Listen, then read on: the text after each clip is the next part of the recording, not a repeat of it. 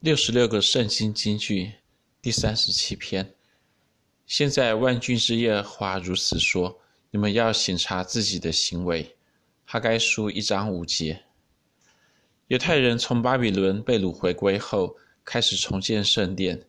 以斯拉记这样说：有些族长到了耶路撒冷耶和华殿的地方，便为神的殿甘心献上礼物，要重新建造。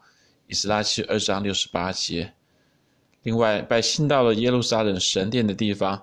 第二年二月，撒拉铁的儿子所罗巴伯、约萨达的儿子约书亚和其余的弟兄，就是祭司、地位人，并一切被掳归回耶耶路撒冷的人，都兴工建造，又派立位人从二十岁以外的都里建造耶和华殿的工作。以斯拉记三章八节。然而，重建圣殿的工程却因着外在仇敌的阻挠。和犹太人自己的冷淡而中断了十几年，一直到波斯王大利乌第二年，在以斯拉记五章一节这样说：那时先知哈该和易多的孙子撒迦利亚奉以色列神的名，向犹大和耶路耶路撒冷的犹大人说劝勉的话。而哈该书的开头正是说，在大利乌王第二年六月初一日，耶和华的话借先知哈该说道。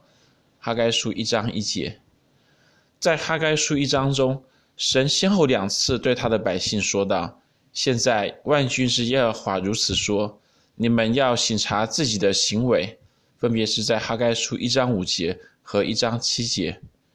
神的百姓要怎样？要审查怎样的行为呢？他们要审查的行为，正反映在神这两句话的中间。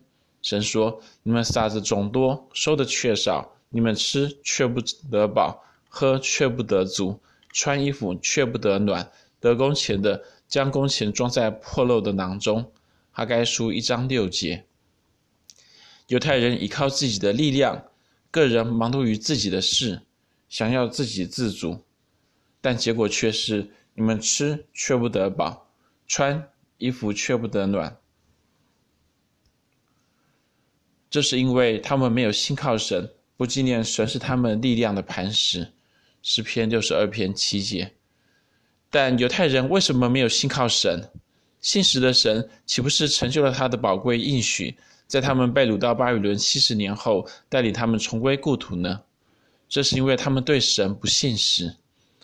他们的不信实正反映在神对他们的质问上。神说：“这殿仍然荒凉，你们自己还住天花板的房屋吗？”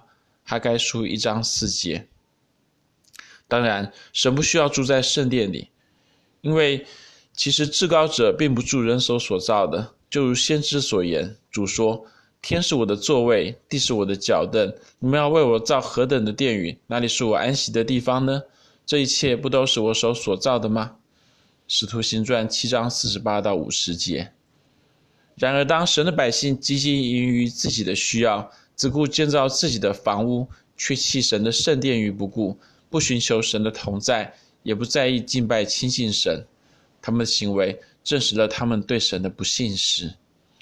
神的百姓对神不信实，就是不把神放在他应有的地位上，也就是不把神当作是神来看待。既然不把神当作是神，自然也不会真心的信靠神。另一方面，若是不信靠神，也是同样的，没有把神当作神，自然也就没有办法真的对神信实。信实与信靠，因此是圣经所说的信心的一体的两面。信靠神，并且对神信实，才是真实的信心。神在哈该书一章五节和一章七节两次对他的百姓说道：“你们要审查自己的行为，因为他们的行为正反映出他们对神的缺乏信心。”神的百姓缺乏信心，要怎么办呢？要从恢复对神的信实开始。因此，神说：“你们要上山取木料，建造这殿，我就因此喜乐，且得荣耀。”这是耶和华说的。哈该书一章八节。而而这也正是为什么主耶稣会对门徒说：“你们这小信的人呐、你们要先求他的国和他的义，这些东西都要加给你们了。”马太福音六章三十节和三十三节。这里。